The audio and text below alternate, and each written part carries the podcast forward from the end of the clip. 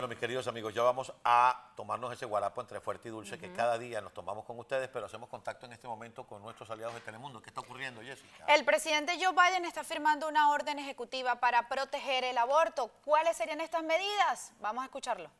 Le estoy pidiendo al Departamento de Justicia que tal como hicieron durante la era de los derechos civiles, que hagan todo lo posible para proteger a las mujeres que quieren ejercer sus derechos en los estados donde las clínicas siguen abiertas para que las protejan de intimidación, para que protejan el derecho de las mujeres a viajar de estados donde se les prohíbe la atención que requieren a aquellos estados donde pueden recibir la atención, que protejan el derecho de las mujeres a tener acceso a medicamentos aprobados por la FDA, que han estado disponibles por más de 20 años. La orden ejecutiva contempla salvaguardas de acceso al cuidado médico. Si un paciente llega a una sala de emergencia en cualquier estado del país experimentando una situación que comprometa su vida, pero los médicos temen ser sancionados por asistirla y los abogados de los hospitales también tienen temor a ser sancionados. Esto es un escándalo. A mí no me importa cuál sea la posición de ustedes. Es un escándalo y es peligroso.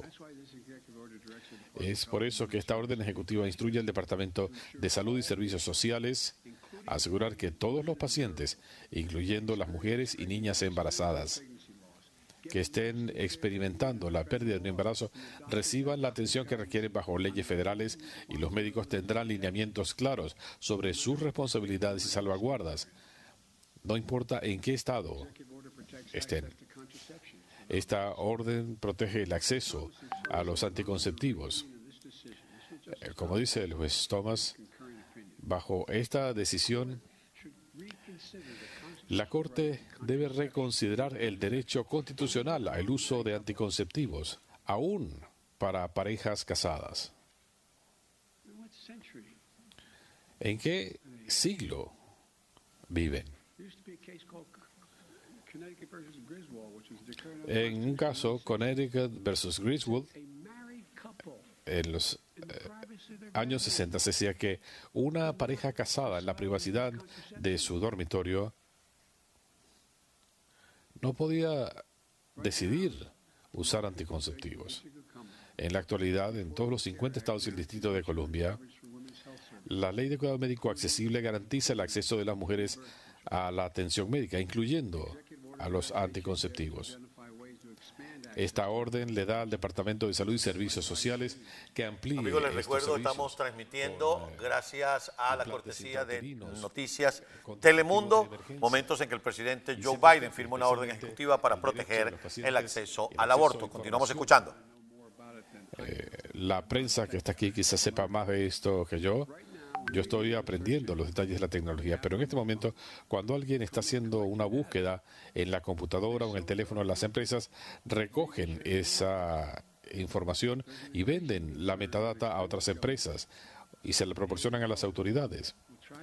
Hay la preocupación de que alguien pueda tratar de extraer esa información de sus teléfonos para ver qué es lo que usted está buscando, para dónde va y qué está haciendo respecto al cuidado de la salud.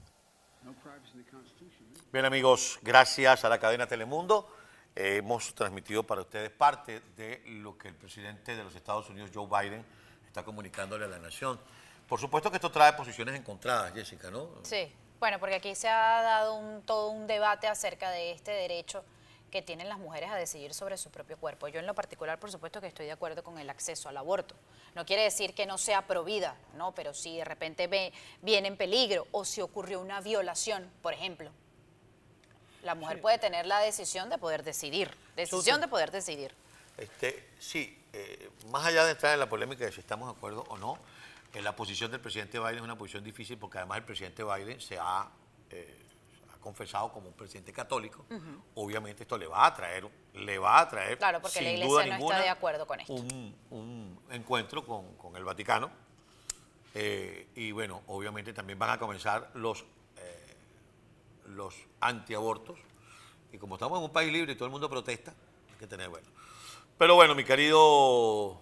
Al menos está explicando que si es que la vida de la mujer corre peligro y entre toda esta polémica que ha, habido acá en este país, de que estos médicos pueden ser sancionados, pueden eh, ir presos, al menos esta orden permite al médico poder decidir y saber que no va a ir preso si corre peligro la vida de la mujer. Eso es lo que básicamente lo que está tratando de garantizar. Que si una persona llega a un hospital o a un consultorio médico con un riesgo de su embarazo y es necesario hacer, practicarle el aborto, la persona no se inhiba, el médico no se inhibe en hacerlo porque piensa que porque eh, hay una ley que no, le, no se lo permite, puede, puede terminar preso o que le retiren la licencia. Exactamente. Regresamos a nuestros temas eh, del día de hoy. Aquí siguen excelente que la UCAP participe de esa manera en la escogencia del candidato en las primarias de los sectores democráticos. Buenas tardes. Eh, a ver, a ver, a ver, a ver. Un millón de dólares borra la memoria, no sé lo que quiere decir. La UCAP es referencia a excelencia académica y una institución seria de calidad y en favor de la nación, no de partidos. Apoyo su iniciativa, yo también. Bueno, pero habíamos dicho que hoy íbamos a hacer nuestro eh, acostumbrado guarapo, porque es que la posición de Estados Unidos con relación al tema de las sanciones con Venezuela, particularmente yo, que soy muy bruto, no termino de entenderlo, porque pareciera que es una, una, unas sanciones que van entre fuertes. Y dulce para algunos. Bueno, por ahí tenemos la nota. Resulta que Aquí, aquí, está. La Oficina de Activos Extranjeros de los Estados Unidos. Le dio una licencia. Le dio una licencia al señor Raúl Gordín, y lo del señor es una, un formalismo del lenguaje, para que el hombre pague 650 mil dólares que debe de condominio para que no le ejecuten el apartamento. ¿Usted sabe cuánto es la mensualidad? ¿Cuánto? 10 mil dólares mensuales. ¿De condominio?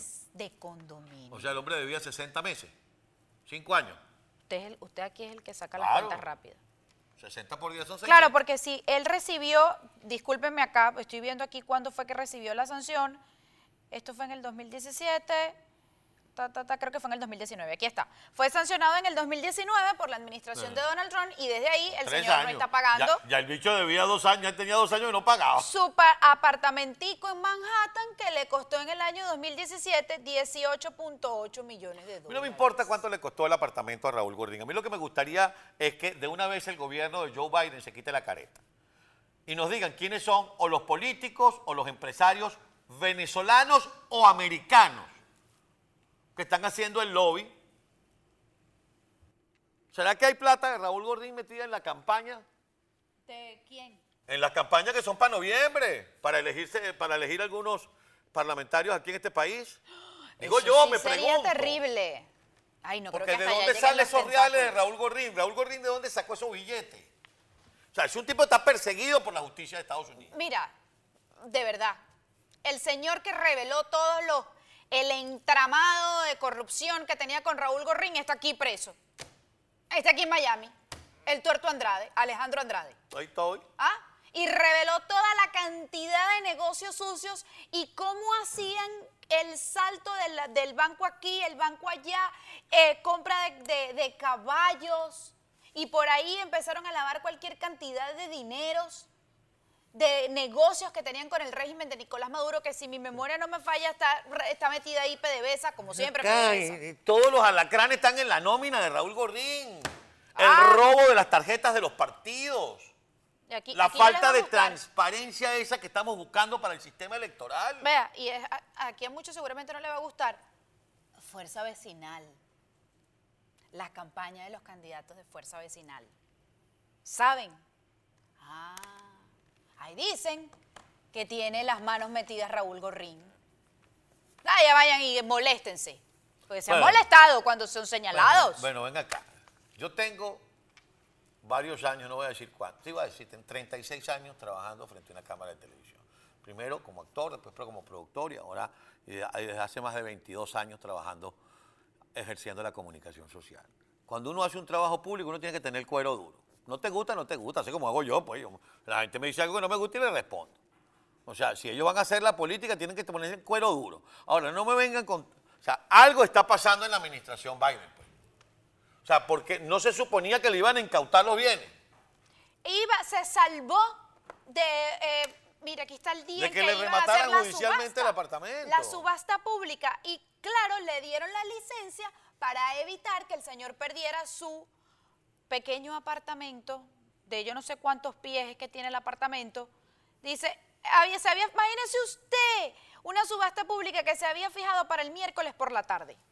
Entonces, bueno, la OFAC le liberó la licencia, nos estamos enterando porque un abogado de Raúl Gorrín dijo, para entonces le liberó y Raúl Gorrín tiene la platica, ¿verdad? Los 600, ¿cuánto es que debe? Ahora va a terminar Raúl Gorrín entregando a Diosdado o entregando a cualquiera de ellos y se convierte en un héroe nacional y hay que, y hay que cantar la canción de Globovisión. No joroben. 4.500 pies cuadrados, señora Costa. 4.500 pies cuadrados. Chacho, el apartamento. Él puede tenerlo de 10.000 pies cuadrados. ¿De dónde salieron los pobres? Se los sudó trabajando honradamente Se él y el resto de la banda de los enanos. La publicidad en Globovisión, señora Costa. Ah, no, la publicidad en Globovisión. No joroben. Es un delincuente. Estoy es tratando de buscar aquí lo que debe, señora Costa. No, no, que importa cómo es. 650 mil dólares que debe a la junta directiva del edificio donde tiene el lujoso apartamento en la ciudad de Nueva York. Lo cierto del caso, mis queridos amigos, Chacho, más de medio, mi- ma- me- casi medio millón, medio millón de dólares, más de medio millón de dólares. que estamos en campaña electoral. En noviembre hay elecciones para algunos representantes y senadores al Congreso de los Estados Unidos. No sería muy exagerado pensar que hay gente hablándole al oído a Juan González, que hay gente hablándole al oído al Departamento de Estado o hay gente hablándole al oído a la Casa Blanca para que estos delincuentes puedan tener un aliviadero. Primero lo hicieron con Malpica Flores. ¿Qué te dieron a cambio? Si cuando Carsten fue a Venezuela, si acaso pudo conversar con uno de los estadounidenses presos. El estadounidense sigue preso, por cierto, al que fueron a buscarle la liberación. Y le primero le le- ajá, como está diciendo porque Se usted. había intentado suicidar. Ajá. Entonces ya basta. O sea, puede más Nicolás Maduro, Raúl Gordín y toda esa banda de delincuentes que el poder de los Estados Unidos de América, que el imperio de la ley. Bonito lobby que tienen en el Senado, porque es que están en el Senado. Y les voy a decir una cosa. Demócratas Basta que saber apoyan a ese que régimen. entren en una lista, que haya algún, algún personero de esos que se hacen llamar oposición que estén haciendo gestiones aquí en Estados Unidos. Porque lo vamos a denunciar con nombre y apellido y parentela y le vamos a averiguar las cuentas bancarias y las vamos a sacar aquí. No, Yo no me dedico al periodismo de investigación, pero son unos traidores a la patria. Esos sí son unos traidores a la patria. Que me expliquen en qué beneficia al pueblo venezolano la crisis que está atravesando el pueblo venezolano, que le den una licencia a Raúl Gorrín para que no pierda un lujosísimo apartamento acá en Nueva York. Que me expliquen, que me explique la administración de Joe Biden, porque yo puedo entender la licencia limitada que le acaban de dar al tema del gas. Ah, pero es que en Venezuela no hay gas y hay una crisis. Entonces, para que no le afecte a los ciudadanos, ok, te la voy a dar limitada. Pero que me expliquen a mí en qué beneficia el pueblo venezolano que Eric Malpica Flores pueda seguir haciendo sus chanchullos, los O que, chanchullos Raúl, a o su que tía. Raúl Gorrín pueda pagar el- lo que debe en el condominio de su apartamento en Manhattan. 650 mil dólares que, y que los va a pagar. Claro, ya le dieron Ah, el permiso. Ya le dieron el permiso para poder mantener aparte apartamento de 10 mil dólares mensuales, señores. La nómina, hay que tener acceso a la nómina. Y llámese como se llame, los que están en esa nómina hay que denunciarlo. Porque ya basta que estén viviendo en una supuesta sanción que los mantienen entre fuerte Y dulce.